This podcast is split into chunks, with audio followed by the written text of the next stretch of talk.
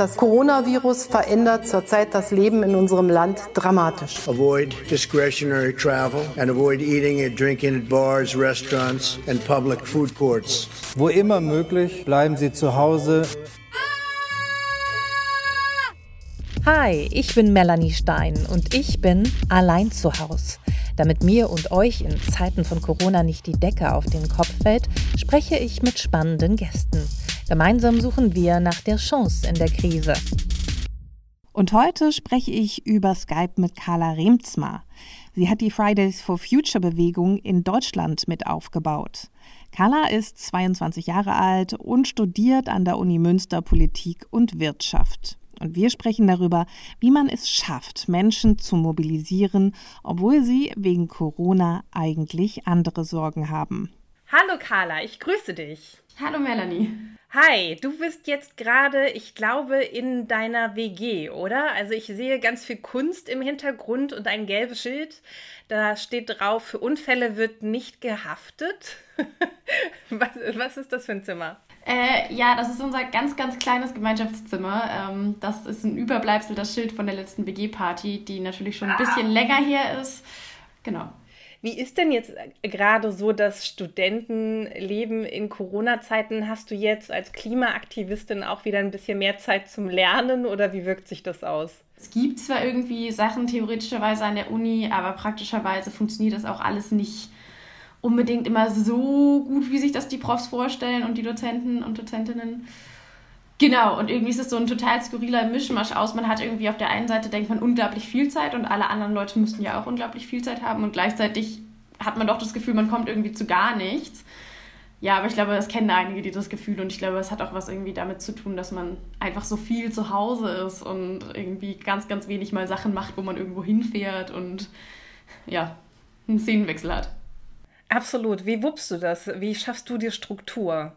Ja, das äh, klappt mal so, mal so. Den einen Tag denkt man, okay, richtig gut und dann kocht man schön und ja, und am nächsten Tag klappt es dann wieder gar nichts und man verschläft und ja, es ist, es ist ein bisschen chaotisch, aber ich glaube, es kennen einige. Ein paar Sachen an Struktur sind halt einfach übrig geblieben, so was so Telefonkonferenzen natürlich von Fridays for Future angeht. Das haben wir schon gemacht, bevor es cool geworden ist, weil wir so ja in ganz Deutschland irgendwie verteilt sind.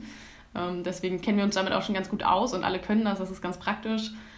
Ansonsten hat man natürlich ein paar Uni-Sachen, die einem auch, wenn sie klappen, ein bisschen Struktur geben und ja, und wenn es dann mal, wenn man mal zwei Tage verschläft, dann ist das auch kein Weltuntergang, glaube ich. Äh, wie, wie organisiert siehst du dich? Seid ihr so eine Corona-Clique, die jetzt sagt, okay, wir haben halt miteinander Kontakt oder wie macht ihr das? Es geht. Also hier darf man tatsächlich in NRW, kann man auch sozusagen ja noch Leute irgendwie treffen, zumindest eine Person immer. Und das mache ich auch mit einem sehr begrenzten Rahmen an Menschen, weil ich glaube, sonst hält man das im Zweifelsfall auch psychisch irgendwie nicht unbedingt aus auf so lange Zeit. Gerade weil man irgendwie jetzt als Studentin nicht arbeitet oder sowas und noch in anderen fest, feste geregelte Punkte irgendwie hat, außer die zwei Online-Vorlesungen, aber damit kriegt man eine Woche auch nicht voll. Deswegen mache ich das sehr. Hier in der WG ist es einfach ein sehr entspanntes irgendwie Zusammenleben, aber jetzt hat sich nicht großartig verändert tatsächlich durch Corona. Wir haben eine Kategorie und die heißt Fünf Dinge, die ich am liebsten zu Hause mache. Was ist das bei dir? Lesen.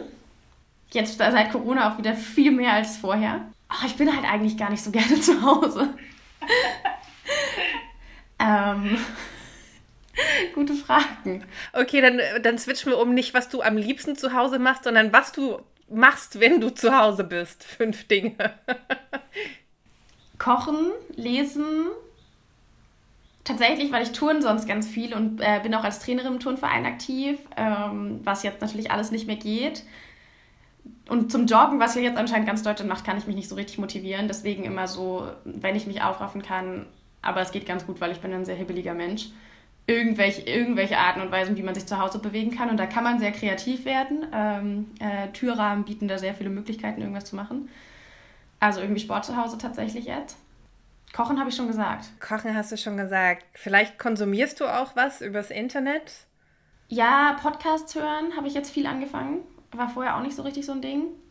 Tatsächlich, wo ich dachte, das wird total kommen, so Serien gucken, gar nicht. Es hat sogar noch abgenommen seit Corona. Und es ist unglaublich aufgeräumt. Ich glaube, diese WG war noch nie so sauber und noch nie so aufgeräumt wie gerade. ich glaube, das kennen auch einige. Also ja, das gehört wahrscheinlich auch dazu. Also zumindest zahlenmäßig ist das auch relativ großer Bestandteil. Du hast gerade gesagt, dass du total gerne Sport machst, viel tonst ähm, und dass dir jetzt aktuell in deiner Wohnung Türrahmen eine gute Gelegenheit bieten. Erzähl das mal genauer. Was machst du da? Also hilf uns, die irgendwie zu Hause sitzen und nicht so richtig wissen, wie sie sich sportlich betätigen können. Okay, also es gibt so total viel verrückte Handstand-Challenges. Ähm, wenn man es, es gibt ja immer so Sphären auf so Instagram oder so, wo dann ganz viel Tourensachen sind. Anderen Leuten im Feed wird wahrscheinlich der Fußball angezeigt. Bei mir ist das Touren. Und wo sich Leute zum Beispiel im Handstand T-Shirts anziehen, ausziehen, Hosen anziehen und ausziehen. Wenn man dann irgendwie Olympiaturner ist, macht man das ohne Türrahmen. Alle anderen machen es mit und das ist unglaublich anstrengend, auch wenn das sehr einfach aussieht. Ja, und all solches, also viel so Spielerei, aber irgendwie dann bewegt man sich ein bisschen und hat zumindest ein bisschen fast das Gefühl, man könnte in der Turnhalle sein. ähm, nimmst du das auch wirklich auf oder lässt du dich eher inspirieren durch die Videos? Ich lasse mich eher inspirieren. Also ich äh, poste da jetzt nicht großartig Turnvideos, nee. Ich habe heute Morgen gelesen, dass Delfine wieder am Bosporus hüpfen und schwimmen und man hat so ein bisschen das Gefühl, die Natur würde sich gerade erholen. Ist das für dich schön, das zu sehen? Also ich glaube, es gibt so ein paar Sachen, die sind total schön zu sehen. Also irgendwie auch hier in Münster sieht man das total, dass irgendwie mehr so, obwohl Leute ja total viel unterwegs sind äh, mit Fahrrädern und irgendwie, Pick also Picknicken darf man ja nicht, aber sie sitzen auf einer Wiese ähm, dass man trotzdem irgendwie, hier gibt es total viel Hasen und die sind plötzlich nicht mehr nur versteckt und kommen nachts raus, sondern man sieht sie irgendwie tagsüber überall rumhoppeln und ganz viele solche Sachen. Das ist total schön. Ich glaube trotzdem, dass man jetzt nicht auf so ein einfaches äh, Corona ist der Glücksbringer oder der Heilsbringer äh, der Welt reinfallen darf, weil es sind ja gerade irgendwie die krassesten Grundrechts- und auch Freiheitseinschränkungen, die irgendwie, glaube ich, auf jeden Fall alle Menschen, die heutzutage noch leben, irgendwie mal erlebt haben.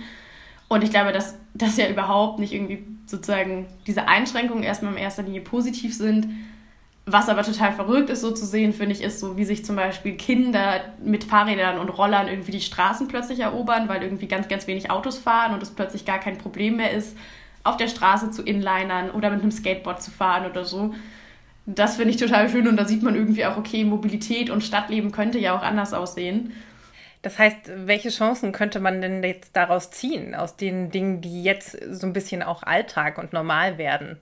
Ja, ich glaube, dass man davon halt Sachen irgendwie mitnimmt und nicht so krampfhaft dieses, wenn man jetzt sagt, okay, Wirtschaft läuft wieder an und es gibt wieder irgendwie Normalisierung des Lebens, dass man dann sagt, wir müssen krampfhaft zurück in die sozusagen vergangene Normalität, sondern dass man auch sagt, okay, man kann genau davon auch so Sachen mit weitertragen.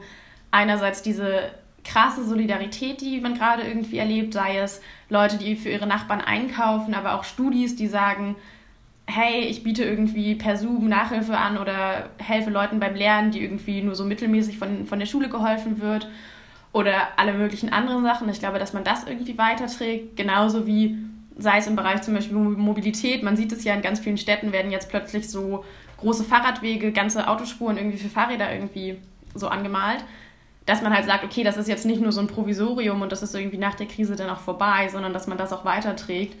Weil ich glaube, ganz, ganz viele Leute jetzt ja plötzlich feststellen, oh ja, das geht ja, oh ja, so muss Normalität gar nicht aussehen, sondern irgendwie so diese, ja, diesen Wandel mitnehmen.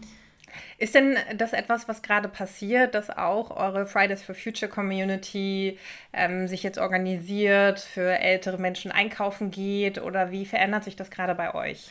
Ja, also das hatten wir ganz viel tatsächlich, gerade, also gerade sozusagen zu Beginn, glaube ich, sehr früh, dass Fridays for Future Gruppen eben gesagt hat, so, hey, wir haben die perfekte Zielgruppe eigentlich, ganz, ganz viele SchülerInnen und Studierende, die gerade nichts oder sehr, sehr wenig zu tun haben oder auf jeden Fall viel Zeit haben.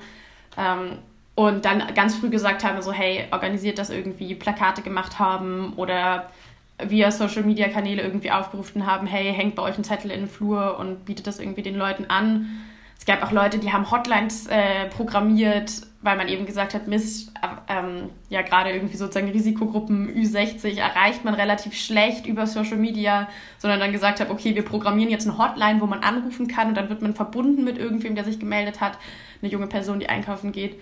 Also total viel. Ähm, genau. Und zusätzlich natürlich irgendwie eine krasse Umorganisation beim Protest, weil klar ist, okay, das, was wir normalerweise machen, Menschenmassen auf die Straße bringen, sowohl Menschenmassen als auch auf den Straßen ist gerade irgendwie nicht so richtig cool und angesagt. Und deswegen da natürlich auch eine totale Umorganisation. Ist denn das auch gerade ein Weg, genau diese älteren Gruppen zu erreichen? Du hast es schon gesagt, es ist schwierig, sie über Online-Protest zu erreichen. Also überlegt man sich da auch strategisch, okay, wenn ich mit der Umi einkaufen gehe, dann erzähle ich ihr bei der Übergabe auch noch ein bisschen was über den Klimawandel oder wie macht er das? Also das war auf jeden Fall, glaube ich, am Anfang, so wie ich das wahrgenommen habe, überhaupt gar keine strategische Überlegung, jetzt zu sagen, okay, wir erreichen da Gruppen, die vielleicht noch nicht so affin sind fürs Klimathema, sondern es war wirklich einfach, ja, dieses, okay, wir brauchen das gerade, es braucht diese gesellschaftliche Solidarität und wir können hier diese Lücke füllen, weil wir erreichen ganz viele junge Leute und haben irgendwie schon eine ganz gut ausgebaute Infrastruktur für solche Geschichten. Und da war das überhaupt gar kein sozusagen jetzt nutzenorientierter Ansatz, sondern wirklich einfach, okay, wir wollen solidarisch sein und irgendwie in dieser Krise irgendwie was, was dazu beitragen. Sicherlich gibt es solche Beispiele, aber jetzt nicht, nicht hauptsächlich. Auf der einen Seite sehen wir auch, also wir sehen Solidarität, wir sehen, wie sich die Natur erholt und auf der anderen Seite werden natürlich auch gerade viele Lobbyisten aktiv, ne? Und ähm, für die Automobilindustrie, für Plastik und so weiter. Wie groß ist die Angst denn, dass das jetzt äh, nicht mehr so sehr am, am Klimaschutz, ähm, an den Klimazielen gearbeitet wird, sondern es vor allen Dingen eigentlich darum geht, die Wirtschaft zu retten nach dieser Krise? Das ist natürlich schon da. Also man sieht es ja irgendwie, der Wirtschaftsflügel der Union sagt ja auch, man sollte ja jetzt die Klimaziele irgendwie abschaffen, weil das sei ja irgendwie nicht gut für die Wirtschaft. Und genau solche Bestrebungen hört man im EU-Parlament dann eben aus Polen oder Ungarn und Tschechien, wo gesagt wird, nee, nee, nee, Green New Deal kann man ja jetzt nicht machen. Und ich glaube, dass man da eben einer ganz, ganz großen sozusagen ja, Fehlwahrnehmung so aufgesessen ist, weil Klimaschutz eben gerade auch eine riesige Chance für die Wirtschaft bedeuten kann weil früher oder später die Klimakrise wird hier ankommen. Und wir merken es ja jetzt schon, gerade auch irgendwie mit der Dürre. Wir erwarten wahrscheinlich den nächsten Dürresommer auch in Deutschland. Wir wissen, dass es kommen wird. Klimaschutz zahlt sich auf lange Sicht wirtschaftlich aus und vermeidet vor allen Dingen ja auch Kosten, die man ansonsten hätte an so Anpassungskosten an die Klimakrise. Und ich glaube, deswegen ist das eine totale Fehlwahrnehmung, dieses, oh Gott, Klimaschutz kostet uns so viel Geld weil eben sozusagen ganz, ganz schnell sich das auch wieder im Zweifelsfall rentiert, auch wenn bestimmte Innovationen eben kommen, ähm, kann man damit im Zweifelsfall wieder irgendwie handeln. Also da spielen hier ganz viele solche Sachen rein. Nicht, vor allen Dingen darf man auch nicht vergessen, dass im Zweifelsfall, wenn Deutschland sich an bestimmte Abkommen nicht hält, da auch nochmal Strafzahlungen anfallen, weil man sich dem eben verpflichtet hat. Und da gehört die Wirtschaft als einer der großen Emissionstreiber eben natürlich genauso dazu wie irgendwie Sachen aus der Zivilgesellschaft oder im Verkehrssektor meinetwegen. Und ich glaube, das ist eine total große Fehlwahrnehmung, aber die Sorge ist natürlich da. Also weil jetzt ganz, ganz viel davon gesprochen wird, wir müssen diese eine Krise bewältigen, wir müssen die Wirtschaft wieder ankurbeln und was du gerade gesagt hast, irgendwie die Lobbyisten machen einen Top-Job, in dem Mercedes jetzt plötzlich oder, oder BMW jetzt plötzlich irgendwie 50.000 Masken an das Land Bayern spendet und dann heißt es, oh ja, wir brauchen jetzt äh, ein, ein Konjunkturpaket für die Automobilindustrie und dann denkt man so, hm, wir haben doch gerade gesehen, dass es vielleicht irgendwie auch anders geht in der Mobilität mit weniger Autos. Jetzt allen Leuten zu sagen, sie sollen neue Autos kaufen, ist vielleicht nicht gerade der richtige Weg. Ja, und deswegen, die Sorge ist da, aber ich glaube auch, dass wenn jetzt irgendwie eine Zivilgesellschaft es schafft, sich was so Protest angeht und irgendwie Meinungen stark zu machen, auch außerhalb des Internets, weil ich glaube, im Internet gibt es so eine riesige Überflutung, weil gerade alle irgendwie im Internet aktiv sind, sondern tatsächlich auch zu sagen, okay, wir schaffen es mit alternativen Protestformen irgendwie auf der Straße Aufmerksamkeit zu erzeugen und überlassen diesen Lobbyisten irgendwie nicht alleine das Feld.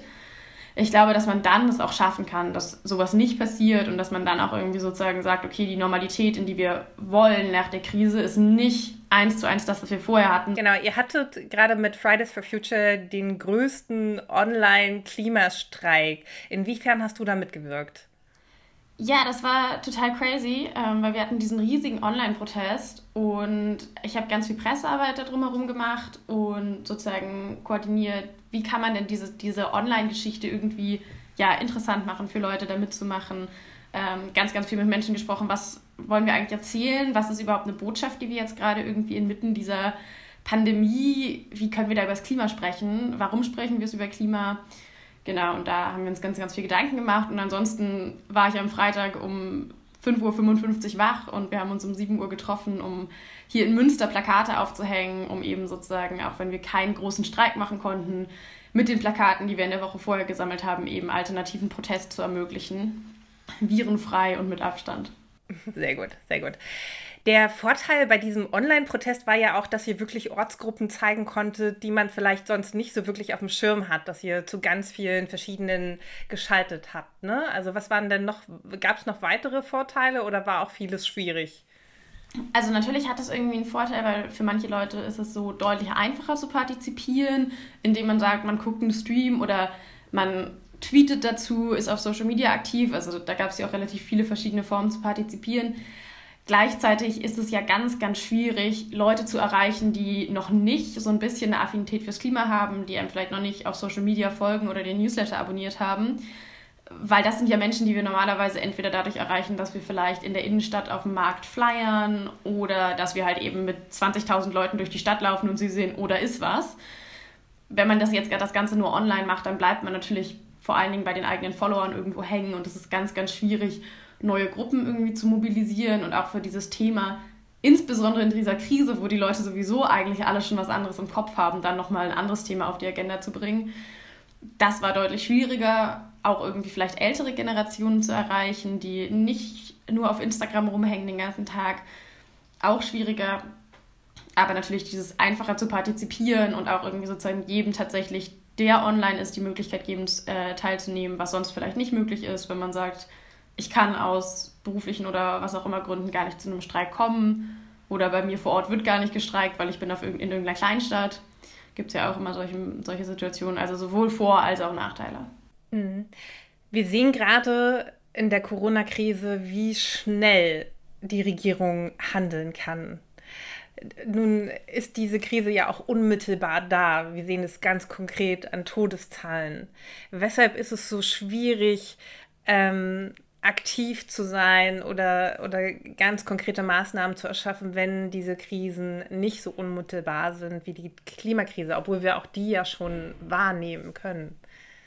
Ich glaube, es ist ein ganz, ganz einfacher psychologischer Effekt, ähm, dass man sozusagen sagt, die Klimakrise ist einerseits, sie ist nicht so greifbar, weil nicht so klar ist wie bei Corona, okay, da ist jemand jetzt an Corona gestorben, okay, das hätten wir vielleicht verhindern können, hätte man irgendwie striktere Maßnahmen ergriffen, weil bei Klima ist es ja im Zweifelsfall so, wir können die Dürresommer in Deutschland schon auf die Klimakrise zurückführen, aber eben nicht, da können wir sagen, okay, dass es jetzt so und so viele gab, das ist dadurch gestiegen, weil Klimakrise, aber ein oder zwei hätte es vielleicht trotzdem gegeben und es ist viel weniger greifbar von dem Braunkohlekraftwerk auf eben sozusagen diesen Dürresommer zu schließen. Dann natürlich, dass die extremen Folgen der Klimakrise treffen halt eben noch nicht Leute in Deutschland, sondern sie treffen vor allen Dingen Menschen im globalen Süden, die hier einfach keine Lobby haben und die hier einfach nicht gehört werden obwohl irgendwie Jahr für Jahr Naturkatastrophen in, im globalen Süden eben immer extremer werden, die Dürren krasser werden, Hungersnöte irgendwie steigen, ja, interessiert das hier anscheinend keinen so richtig. Wir haben natürlich dieses klassische Problem, okay, anders als bei Corona kann man durch Maßnahmen in Deutschland deutsche Bürger schützen. Das ist bei Klima natürlich immer noch mal ein bisschen, weil wir eben ein internationales Problem haben und wir das auch nur international lösen können, so ein bisschen dieses Trittbrettfahrerproblem, okay, solange niemand anderes was macht, machen wir auch nichts. Und ich glaube, da spielen so ganz viele ja, psychologische Effekte rein, dann auch eben so diese Zeitverzögertheit, dass Politiker jetzt sagen, hm, wenn die Maßnahmen aber unpopulär sind, dann mache ich das doch lieber nicht in meiner Legislaturperiode, weil da merkt man die positiven Effekte ja noch gar nicht. Und ich glaube, sozusagen diese ganzen ja, psychologischen Effekte, weil es deutlich weniger greifbar ist und deutlich weniger direkt als eine Krankheit, als eine Pandemie, führen dazu, dass man ja nicht so schnell Maßnahmen ergreift und die Dringlichkeit irgendwie sich obwohl sie da ist, sich nicht so dringlich anfühlt. Du bist jetzt 21 Jahre alt, richtig? 22. 22, okay, dann ähm, knapp. Also als ich fast in deinem Alter war, ein bisschen jünger, da habe ich ganz klassisch, war ich in Australien und habe da gejobbt und bin da gereist. Und wenn ich mir jetzt deine Generation anschaue, dann habe ich immer ein wahnsinnig schlechtes Gewissen. Ähm, wie schaust du auf meine Generation, die das traditionell gemacht hat? Also ich bin auch in meinem Leben schon mal geflogen. Ähm, das, und ich, deswegen glaube ich auch viel weniger, dass man da jetzt irgendwie so wieder ein Generationenkonflikt noch dieses Schuldzuweisen irgendwie was bringt. Ich glaube, weil das eben was ist, wo ganz, ganz lange nicht den ganz vielen Leuten die Dringlichkeit irgendwie nicht bewusst war. Das war dann in so einer Klimaforscher-Bubble und ist vielleicht noch einmal im Jahr auf irgendeiner Klimakonferenz angesprochen wurde, aber es war ganz wenig, zumindest so meine Wahrnehmung irgendwie, in seiner Dringlichkeit dieses Problem in der Öffentlichkeit. Deswegen würde ich da, glaube ich, noch niemanden jetzt so direkte krasse Vorwürfe machen. Vor allen Dingen, weil es ja auch so ist, dass wir nur durch jetzt so Konsumentenentscheidungen können, werden wir das Klima und die Welt nicht retten können. So. Also da hängen ja ganz, ganz viele systematische Änderungen dran, wo man sagen kann, okay, die Konsumenten alleine werden auch den Braunkohletagebau in Deutschland irgendwie nicht beenden. Da, da brauchst politische Entscheidungen für. Und deswegen glaube ich sozusagen, ist das nichts, wo ich das Gefühl habe, da sollte man jetzt Generationen gegeneinander ausspielen, sondern viel mehr sagen, okay, wie kann man das jetzt irgendwie gemeinsam anpacken und wir können jetzt vor allen Dingen auch Leute, die schon ein bisschen älter sind, die eine ganz, ganz andere Entscheidungsposition im Zweifelsfall auch in die, dieser Gesellschaft irgendwie haben, weil sie schon in, ja, in Unternehmen an relevanten Stellen sitzen oder ja, politisch sich anders einbringen können als ja, ganz viele Leute, die sich bei Fridays for Future engagieren, die nicht mal wählen können. Da jetzt zu sagen, okay, dann nehmt wenigstens jetzt eure Verantwortung ernst, sprecht über das Thema, wenn ihr vielleicht in einem Unternehmen seid, da gibt es ganz, ganz viele Möglichkeiten ja auch zu sagen, man arbeitet da nachhaltiger, arbeitet da irgendwie umwelt- und klimaorientierter und bringt da irgendwie Themen ein. Das sozusagen da, das geht immer noch und ich glaube nicht, dass es sozusagen, wenn Leute das jetzt verpassen und sagen, okay, jetzt geht es mir am Arsch vorbei, okay, dann kann ich mich mit ihnen darüber streiten, aber weniger so ein, ja, Schuldzuweisen, weil ich glaube, damit kommt man auch einfach nicht weiter. Das, das war definitiv, das, was du angesprochen hast, war lange Zeit vor den Wahlen immer so mein Gedanke. Die jungen Leute, die sind so aktiv und machen so viel und können eigentlich nicht mal wählen gehen. Und dann aber zu sehen, welche krassen Auswirkungen das am Ende doch hatte auf die Ergebnisse, ist wirklich unglaublich. Und du ähm, bist eine derjenigen, die das auch von Anfang an mit in Deutschland mitgegründet und aufgebaut hat, richtig? Ja, also wir haben angefangen Ende 2018, da ist bei mir so diese Rede von Greta auf der Klimakonferenz in Polen in Katowice. Ist total viral gegangen auf Facebook und Twitter. Und ich habe dieses Video irgendwie hundertmal gesehen. Und man dachte so, ja, also ich war vorher auch schon ein bisschen klimapolitisch engagiert, aber halt in so einem Level, da stehst du dann mit fünf Leuten vor einem Rathaus in Münster und dann kriegst du mal so drei Zeilen in der Lokalzeitung und das war's.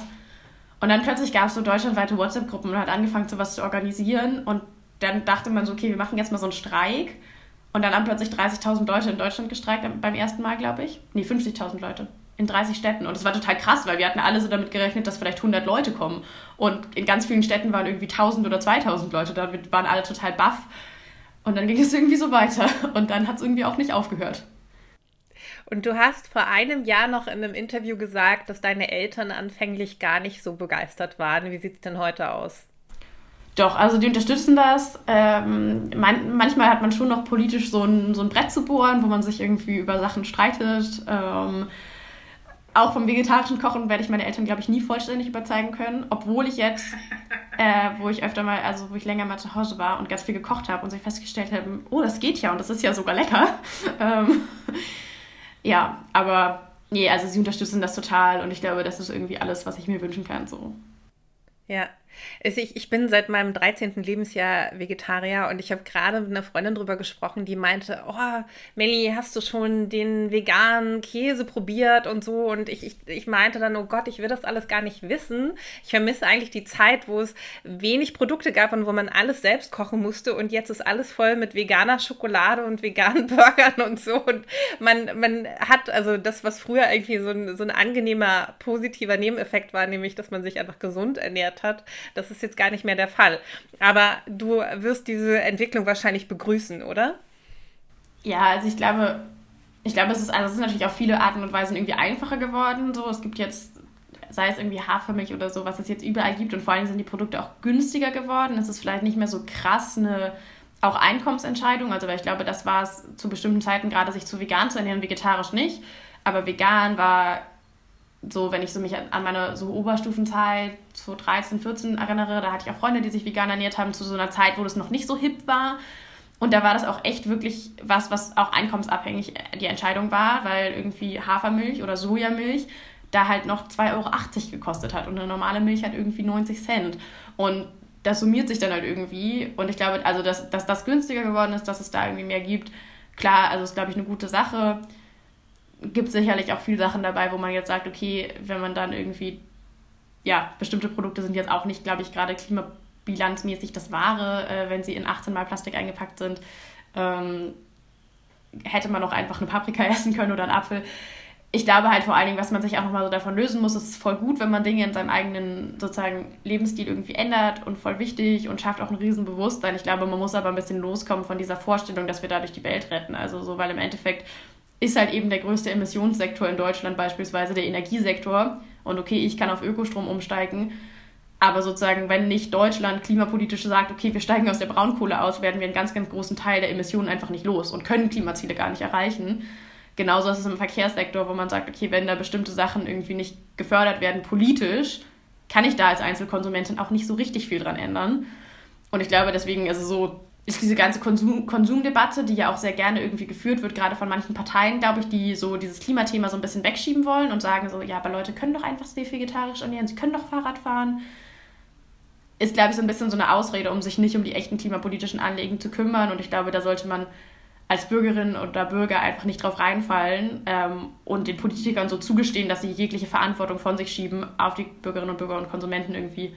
Bist du ähm, auf die vegetarische Ernährung umgestiegen aus Klimagründen oder aus anderen Gründen? Also tatsächlich habe ich schon nie so besonders viel Fleisch gegessen und dann bin ich vor allem, ich bin ausgezogen von zu Hause und dann war das irgendwie so eine Entscheidung. Es war, es war gar nicht so eine krasse Entscheidung, sondern es war einfach so, dass ich dann Fleisch war mir zu teuer, wenn man es irgendwie, wenn man sagt, man achtet auf eine gewisse Qualität. Außerdem mega anstrengend zu kochen, weil man muss es immer genau dann kaufen, wenn man es auch verwendet und anders als irgendwie Kartoffeln, die ich auch zwei Wochen zu Hause habe, liegen lassen kann. Und dann irgendwann damit koche, geht das bei Fleisch irgendwie nicht. Und dann hat sich das tatsächlich einfach so ergeben. Also irgendwie, wenn es an Weihnachten meine Oma irgendeine Suppe kocht und da drin ist ein Kaninchen, ähm, dann esse ich das auch, weil ich da an Weihnachten kein Familiendrama draus mache. Und ich würde das auch niemandem vorwerfen, weil ich glaube auch, das ist sowas, wo sich Prinzipienreiterei im Zweifelsfall ist dann dieser Familienstreit wirklich irgendwie verglichen mit, mit dem Hasen, der irgendwie vom Nachbarn äh, aus, dem, aus dem Garten kommt. So, so eine Sache, wo ich sage, nee, da, da hilft jetzt auch Prinzipientreue nichts und das würde ich auch niemandem irgendwie jemals vorwerfen, also weil das bei mir selber genauso ist. Aber es war tatsächlich in erster Linie wirklich was, was sich so entwickelt hat aus dem, dass ich ausgezogen bin und dann auch dachte, ich brauche es nicht und das ist eigentlich eine gute Sache. Ja, und dann hat sich vieles, was auch so vegan, vegane Ernährung, die ich jetzt nicht komplett durchziehe, aber wo irgendwie sich vieles einfach so ergeben hat und man auch feststellt, wie viel man vielleicht sogar vegan kocht, einfach wenn man kocht, sowieso vegetarisch, dann ist vieles vegan. Aber ich glaube, sozusagen dieses so zu tun, als wäre Ernährung total binär und es gibt nur Leute, die sich vegetarisch ernähren und es gibt die Leute, die sich nicht vegetarisch ernähren und jeden Tag Fleisch. Dazwischen gibt es ja ganz, ganz viel. Es geht ja in dem Podcast vor allen Dingen darum zu ergründen, okay, welche Chancen kann man aus der Krise denn ziehen? Was könnten wir denn jetzt daraus ziehen und was müsste sich jetzt konkret ändern, damit es nachhaltig dem Klima nutzt?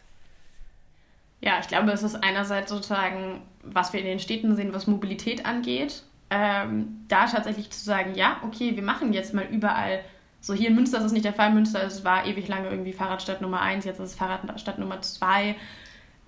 Mega nice Radwege, hier brauchst du das nicht, aber in so einer Stadt wie Berlin zu sagen, so, okay, wir haben jetzt hier gerade Radwege hingemalt, die bleiben auch da. Und wenn man eine bessere Radinfrastruktur haben will, dann bedeutet das halt auch eben, man muss vielleicht dem Auto mal Platz wegnehmen, weil sonst geht die Rechnung irgendwie nicht auf. Aber ich glaube, da einfach mal Nägel mit, Nägel mit Köpfen machen. Wir erleben gerade ganz, ganz viele Leute, also kenne ich auch so aus dem Umfeld von Freunden von meinen Eltern, die plötzlich sagen, sie fahren jetzt immer mit dem Fahrrad zur Arbeit, zwölf Kilometer in Berlin oder in Hamburg, wo man sich denkt, okay, wow, das hätte man irgendwie nicht erwartet, da einfach mal zu sagen, man macht da Nägel mit Köpfen. Ich glaube, das kann schon total viel helfen. Und dann natürlich diese ganze Geschichte mit den Konjunkturprogrammen. Es werden ja jetzt gerade Summen in die Hand genommen, von Milliarden bis Billionen. Das das kann sich irgendwie noch niemand so richtig vorstellen und sowas gab es auch irgendwie in den vergangenen Jahrzehnten, ich glaube noch nie. Ähm, also unendliche Summen und dass man da wirklich sagt, okay, so wie sie investiert werden, das muss nachhaltig sein, das muss sozialen Kriterien entsprechen, das muss bei den Arbeitnehmerinnen und Arbeitnehmern ankommen. Es müssen die Berufe aus der Krise gestärkt hervorgehen, die jetzt gerade als systemrelevant bezeichnet werden, die das ist derselbe Wort, das hat man benutzt für die Banken in der Finanzkrise 2008, 2009. Das ist, finde ich, total skurril, dass man jetzt gerade irgendwie schlecht bezahlte Kassiererinnen und Pflegekräfte irgendwie mit demselben Begriff wie so Banken, die als too big to fail bezeichnet wurden, so benennt, dass man das stärkt und dass man vor allen Dingen aber sagt, was diese Konjunkturprogramme angeht, wir brauchen keine Abrück eine Abrückprämie 2.0 ist einfach eine bescheuerte Idee, es macht einfach keinen Sinn. Gibt es auch eine ganz spannende Studie, wie sich das ausgewirkt hat die Abwrackprämie 2008, 2009 gab es ja auch eine in dem Konjunkturpaket, dass das wirklich nur so ein Strohfeuer war und dann aber für die, wenn man das auf fünf Jahre beachtet hat, überhaupt nichts geändert hat an der Ökobilanz, weil die Leute einfach nur ein Jahr früher ihr Auto gekauft haben und dann halt die Jahre danach viel weniger. Muss man denn da ein bisschen grundsätzlicher nachdenken, weil das klingt so ein bisschen nach kleineren, kleineren Maßnahmen, was sich jetzt gerade beobachten lässt. Selbst die, die Grünen sagen, wir können jetzt nicht über große Veränderungen sprechen, wir müssen jetzt uns um die aktuelle Krise kümmern. Auch ein Kevin Kühnert, mit dem ich hier gesprochen habe, der sagt, ja, nee, ähm, eine Alternative zum Kapitalismus wird es nicht geben. Dafür ist er zu widerstandsfähig sozusagen. Vermisst du das so ein bisschen, dass vielleicht auch mal grundsätzlicher Dinge besprochen werden? Ich glaube, das ist tatsächlich was, was in der momentanen Situation, also wir sind ja noch mitten in der Ausnahmesituation, irgendwie, wo man sagt, man hat diese Maßnahmen, gerade Kontaktbeschränkungen, extrem schnell getroffen, auch ohne großartiges Abwägen, um erstmal Schlimmeres zu verhindern und Zeit zu gewinnen, um dann zu gucken, wie macht man weiter. Und ich glaube, dass das halt total schwierig macht, dass wir noch mitten in dieser Ausnahmesituation sind, die wirklich ja auch ganz existenziell bei ganz, ganz vielen Leuten ist. Also wenn man sich anguckt, allein schon Familien mit Kindern, ich möchte jetzt nicht irgendwie gerade drei jüngere Kinder irgendwie haben, die nicht auf den Spielplatz dürfen, die auch gerade alle zu Hause am Durchdrehen sind. Also so, und das ist ja wirklich, und das gibt es ja in allen Bereichen so, dann sind es irgendwie Be Paare, die Beziehungsprobleme haben und die ganze Zeit aufeinander hocken, dann ist es natürlich irgendwie existenzielle Nöte aufgrund von Einkommensausfällen und da sind 60 Prozent Kurzarbeitergeld auch irgendwie, wenn man das lang, also monatelang bekommt, halt dann doch auch nicht viel, wenn man gerade vorher schon ein geringes Einkommen hatte. Also und wir befinden uns in so mitten so einer existenziellen Krise, dass ich auch verstehen kann, dass sozusagen diese sehr, dass es sehr schwierig ist, gerade so grundlegende ja, Änderungen irgendwie zu besprechen, weil klar ist, okay, wir müssen erstmal irgendwie diesen ganzen Nöten gerecht werden und irgendwie versuchen, darauf Antworten zu finden. Irgendwie damit umgehen, was machen wir mit diesen krassen Grundrechtseinschränkungen, die wir haben.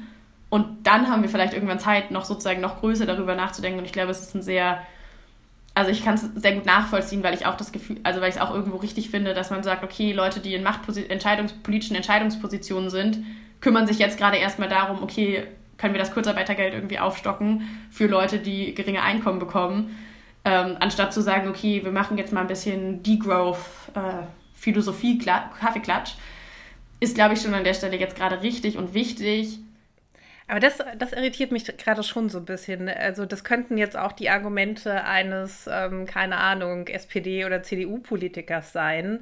Also, und das ist tatsächlich so die Frage. Also ihr weist auf der einen Seite auf die Dringlichkeit hin, das machen auch andere Wissenschaftler, aber ich nehme da immer so eine Hemmungen wahr, dann auch wirklich zu formulieren, was das dann in der Konsequenz bedeutet, wenn die Ressourcen nicht weiter ausgebeutet werden sollen. Und wenn ihr das nicht ansprecht, unklar macht, wer soll es denn dann machen?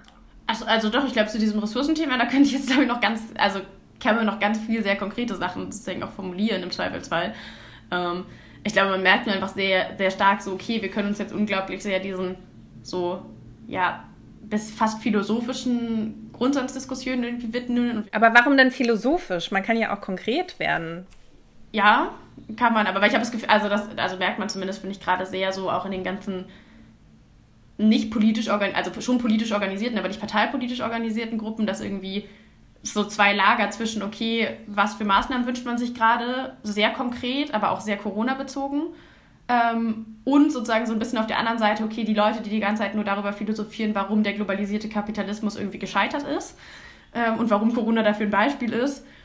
Es ist, glaube ich, sehr schwierig, einfach sozusagen das Ganze gerade zu übersetzen, irgendwie, wenn alle Welt damit beschäftigt ist, Schutzmasken zu besorgen, zu sagen, ja, aber wir wollten auch mal einen CO2-Preis einführen ähm, und wir wollten auch mal aus der Braunkohle aussteigen. Es ist einfach, glaube ich, unglaublich schwierig und da sind, also habe ich auch so das Gefühl, sind alle, die ich kenne, die irgendwo in Bewegungen und Gruppen aktiv sind, auch noch total dabei, so eine Rolle zu finden. Okay, wie sehr fokussiert man sich auch selber auf dieses Corona-Thema? Wie sehr bleibt man einfach bei den eigenen sehr konkreten Anliegen, die aber gerade auch so ein bisschen fehl am Platze wirken? okay, also du sagst, es muss jetzt erstmal diese eine Krise ähm, bewältigt und verarbeitet werden, bis man andere, größere Maßnahmen ergreift. Nee, nee, nee, nee, nee. Also ich glaube nicht, dass man das so getrennt betrachten darf. So, also so Antworten, die wir jetzt auf die Corona-Krise geben, müssen immer Antworten sein, die auch andere Krisen auf jeden Fall erstmal nicht verschärfen. Also wenn man jetzt Maßnahmen trifft, die irgendwie sagen, okay, wir fahren jetzt Stromproduktion aus der Braunkohle wieder hoch oder äh, Pflegekräfte kriegen jetzt nur noch die Hälfte des Geldes, weil wir brauchen Geld mehr und haben nicht genug Geld und die Krankenkassen haben alle kein Geld mehr. Jetzt so rein hypothetisch, das geht natürlich nicht, wenn man sagt, wir verschärfen durch die Antworten auf die Corona-Krise andere Krisen. Und eigentlich sollten tunlichst alle Antworten, die wir irgendwie geben, auch sozusagen andere Krisen irgendwie im Blick haben und auch da sozusagen mithelfen, sei es soziale Krisen, sei es die ökologische Krise. Das geht nun einfach mal nicht in allen Fällen. Also so, wenn man jetzt sagt, es ist sinnvoll, dass wir uns mehr um die Produktion von Schutzbekleidung kümmern, die ist jetzt nun einfach, also so dafür braucht man nun einfach mal Ressourcen. Das, das, das ist ein Widerspruch, der ist da und dem, den kann man irgendwie sozusagen nicht, nicht komplett aus der Welt schaffen. Ich glaube, da darf man nur jetzt nicht die Krisen gegeneinander ausspielen und dann irgendwie so als Umweltaktivist sagen, ja, aber in den Schutzmasken, da ist aber dieser und jener Stoff drin und das ist ganz böse und deswegen sollen jetzt alle Ärzte ohne Schutzkleidung arbeiten. Das wäre irgendwie jetzt, also sehr überspitzt formuliert, nicht die richtige Herangehensweise, aber es ist trotzdem, glaube ich, möglich, also insbesondere was so diesen wirtschaftlichen Aufbau angeht, zu sagen, okay, wir treffen Maßnahmen, die eben ganz, ganz klar sagen, wir fördern erneuerbare Energien, wir fördern Fahrradmobilität, wir fördern Schienenausbau, wir fördern emissionsarme Sektoren, wir investieren ganz, ganz viel in Bildungs- und Pflegebereich, weil das sind Sektoren, die sind super, super gesellschaftlich relevant, total unterfinanziert und emissionsarm. Ähm, das sind ja alles Maßnahmen, die man in so einem Konjunkturpaket beispielsweise total gut treffen kann. Und wo man nur sagen muss, okay, da muss man sich halt ein bisschen von der Deutschland, die Autobauernation, ähm, vielleicht ein bisschen verabschieden. Mhm. Im Moment sehe ich schon, dass die Autobauernation wieder ein bisschen hervorkommt. Ähm, so die Vorschläge, die gemacht werden, naja, wir können ja bestimmte Veranstaltungen wegen Corona dann irgendwie in Auto, im Auto oder wie eine Art Autokino aufbauen. Es ist ja schon die Frage, ob man die Krise nutzt, um grundsätzlichere Änderungen vorzunehmen. Es gibt zum Beispiel einen konkreten Vorschlag, wenn es jetzt darum geht, okay, wir müssen unser Denken irgendwie verändern. Wir müssen von diesem permanenten Wachstumsdenken ähm, wegkommen. Also ich verstehe schon dein Argument, dass diese Diskussionen ganz oft ins Philosophische abgleiten, aber die Frage ist natürlich, warum und weshalb es so wenig Konkretes gibt und wovor eigentlich äh, die Menschen Angst haben. Eine konkrete Idee ist ja tatsächlich das bedingungslose Grundeinkommen, das jetzt auch zum Teil teilweise schon ausprobiert wird. Wie stehst du dazu? Wäre das eine Maßnahme, um von diesem Grundgedanken, wir müssen immer mehr Wachstum schaffen und dadurch auch immer mehr ausbeuten und von diesem Grunddenken muss ja die Gesellschaft wegkommen, wenn wir sagen wollen, wir wollen etwas grundsätzlich ändern. Ist das dafür ein Mittel oder eher nicht?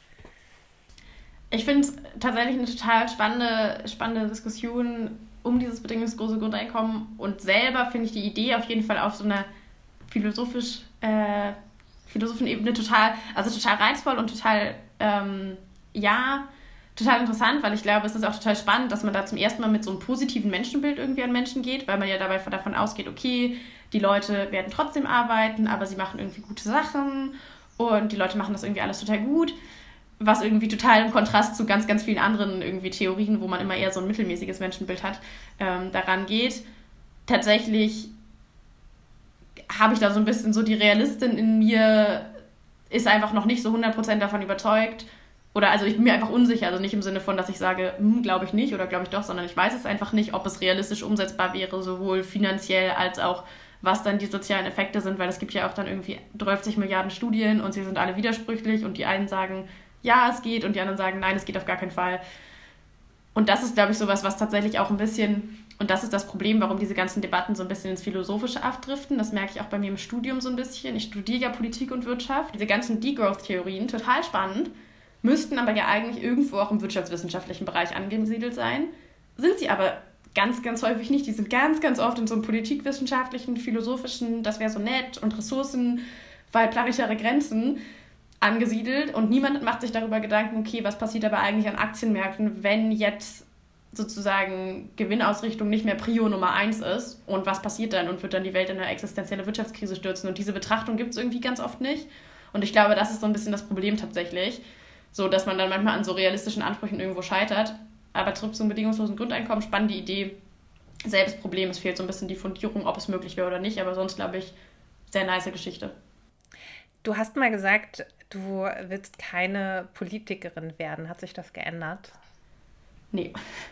Also je mehr ich auch immer noch so Sachen aus der Politik mitbekomme und es ist so dieses unglaubliche Klein-Klein und viel auch Personenmachtkampf. Also wenn man sich jetzt anguckt, irgendwie war das gerade in der Corona-Krise schon wieder man auch das Gefühl hat, jetzt geht es darum, wer wird eigentlich Kanzlerkandidat für die CDU, CSU. Ähm, und daran entscheidet sich irgendwie, ob Schulen geöffnet werden oder nicht. Ich habe letztens eine Hausarbeit geschrieben über Unverpacktläden und dann so Gesetzesentwürfe aus dem EU-Parlament gelesen. Dann brauchst du 68 Seiten, um am Ende Luftballonhalter und Plastiklöffel zu verbieten. Macht alles für mich den Job des Politikers nicht richtig reizvoll, obwohl Hut ab natürlich an alle Leute, die das machen, auch mega wichtig, aber sehe ich mich einfach nicht so in dieser Rolle zwischen so, ja, Personenrangeleien viel und unglaublich viel Klein-Klein. Also wir haben auf der einen Seite natürlich schon gesehen, was Aktivisten auch erreichen können und, und wie sie auch ein Umdenken in der Gesellschaft äh, erreichen können. Aber tatsächlich die Gestaltungsmöglichkeiten hast du ja tatsächlich nur in der Politik. Du bist dann ja, wenn du nicht in die Politik gehst, immer darauf angewiesen, dass andere das schon irgendwie machen. Ist das dann zufriedenstellend? Also ich glaube, man darf ja jetzt auch nicht davon ausgehen, dass wenn man in der Politik ist, man plötzlich einfach da irgendwas entscheiden kann. So. Also dann ist man ja immer noch im Zweifelsfall entweder in der Opposition oder zumindest in der Koalition und auch nur eine Person in der ganzen Partei, die auch immer noch Meinungen von da bis da irgendwo zusammenbringen muss. Deswegen glaube ich, ist da sozusagen dieser so krass ist dein Einflussbereich ein bisschen eine Falschannahme und ich glaube, dass einfach diese, dieses Zusammenspiel aus Politik und aber eben außerparlamentarischem Aktivismus so unglaublich wichtig ist, weil dadurch, wenn zum Beispiel Leute eben Sachen auf die Straße bringen und Themen auf die Straße bringen und damit auch so eine Agenda setzen, beim Klimathema, es war vorher schon da, aber dadurch, dass plötzlich Fridays for Future dem Ganzen sozusagen mehr Gewicht gegeben hat, mussten die Leute, also zum Beispiel die Grünen oder die Linken, die da schon irgendwie sozusagen eine Position hatten, im Zweifelsfall in ihrer Position radikaler werden, weil ja plötzlich andere Parteien wie die SPD und die CDU das Klimathema selber aufgegriffen hatten und sich damit alles einfach so verschoben hat. Und deswegen glaube ich, ist es einfach, also es ist so ein Zusammenspiel. Und das eine ohne das andere wäre irgendwie, also Aktivismus ohne Politiker bringt nichts. Aber Politik ohne Leute, die auf der Straße irgendwie Themen relevant machen, ist auch nur so mittelmäßig irgendwie in so einer Demokratie. Wo siehst du dich denn nach dem Studium? Äh, gute Frage, weiß ich nicht. Äh, das, ich dachte, ich studiere sowas wie Politik und Wirtschaft, weil danach wüsste ich es vielleicht, weil das ist so breit und dann hat man bestimmt rausgefunden, was man, was man mag und was man macht.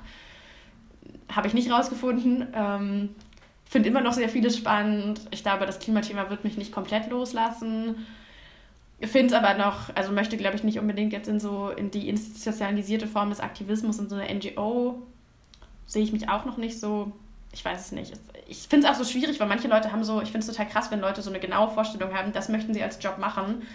Weil es gibt so viele Jobs, bei denen ich mir auch gar nicht vorstellen kann, was macht man da eigentlich so? Also so, wie sieht so ein Arbeitsalltag aus, würde ich den gerne haben.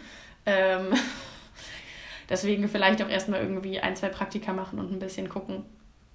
Ja, ich wollte gerade sagen, als ähm, Klimaaktivist hat man dann wahrscheinlich auch wenig Zeit für Praktika. ja, also zumindest gerade ja. Aber verbessert sich das dann gerade durch die Corona-Krise? Also, dass man mehr Zeit hat für die Uni oder eher nicht? Also, also bei, bei Fridays for Future ist es sowieso immer in so Phasen gegangen, weil immer dann vor den Streiks ist es total viel und dann ist es auch erstmal wieder ein bisschen weniger. Deswegen war es jetzt irgendwie in den letzten zwei Wochen war es schon auch wieder viel und jetzt ist es aber auch wieder weniger. Ich merke bei mir viel mehr gar nicht so dieser Aktivismus von Fridays for Future, dass der weniger geworden ist, sondern natürlich, dass andere Sachen, ich war halt pro Woche mindestens 10 Stunden, eher 15 in irgendwelchen Turnhallen, dass das wegfällt. Ähm, und auch so Sachen, man fährt von A nach B irgendwo hin, das macht für mich den viel größeren Teil, dass ich irgendwie plötzlich mehr Zeit für die Uni habe aus.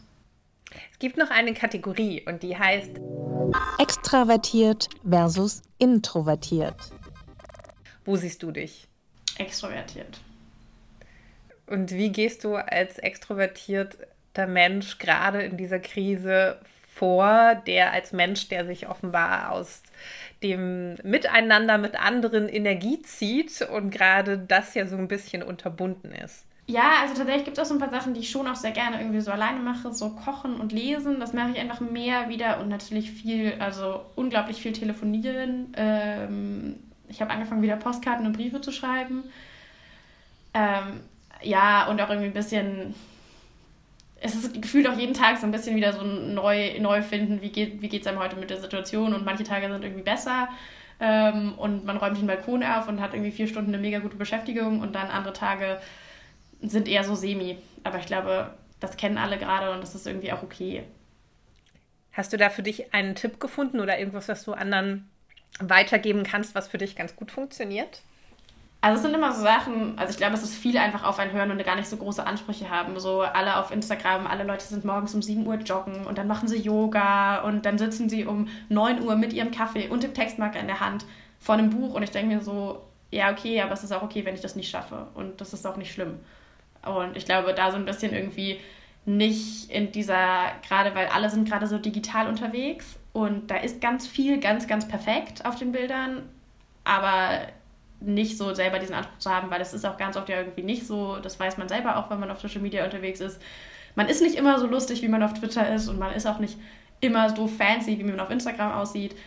Und das ist total okay und ich glaube, da nicht in so, ein, ja, so eine Konkurrenz, ja, Druckdenken irgendwie reinzufallen und jetzt zu denken, oh Gott, ja, ich kann dem nicht gerecht werden. So, es ist voll okay, weil die ganze Situation ist für alle irgendwie gerade krass und anstrengend und schwierig.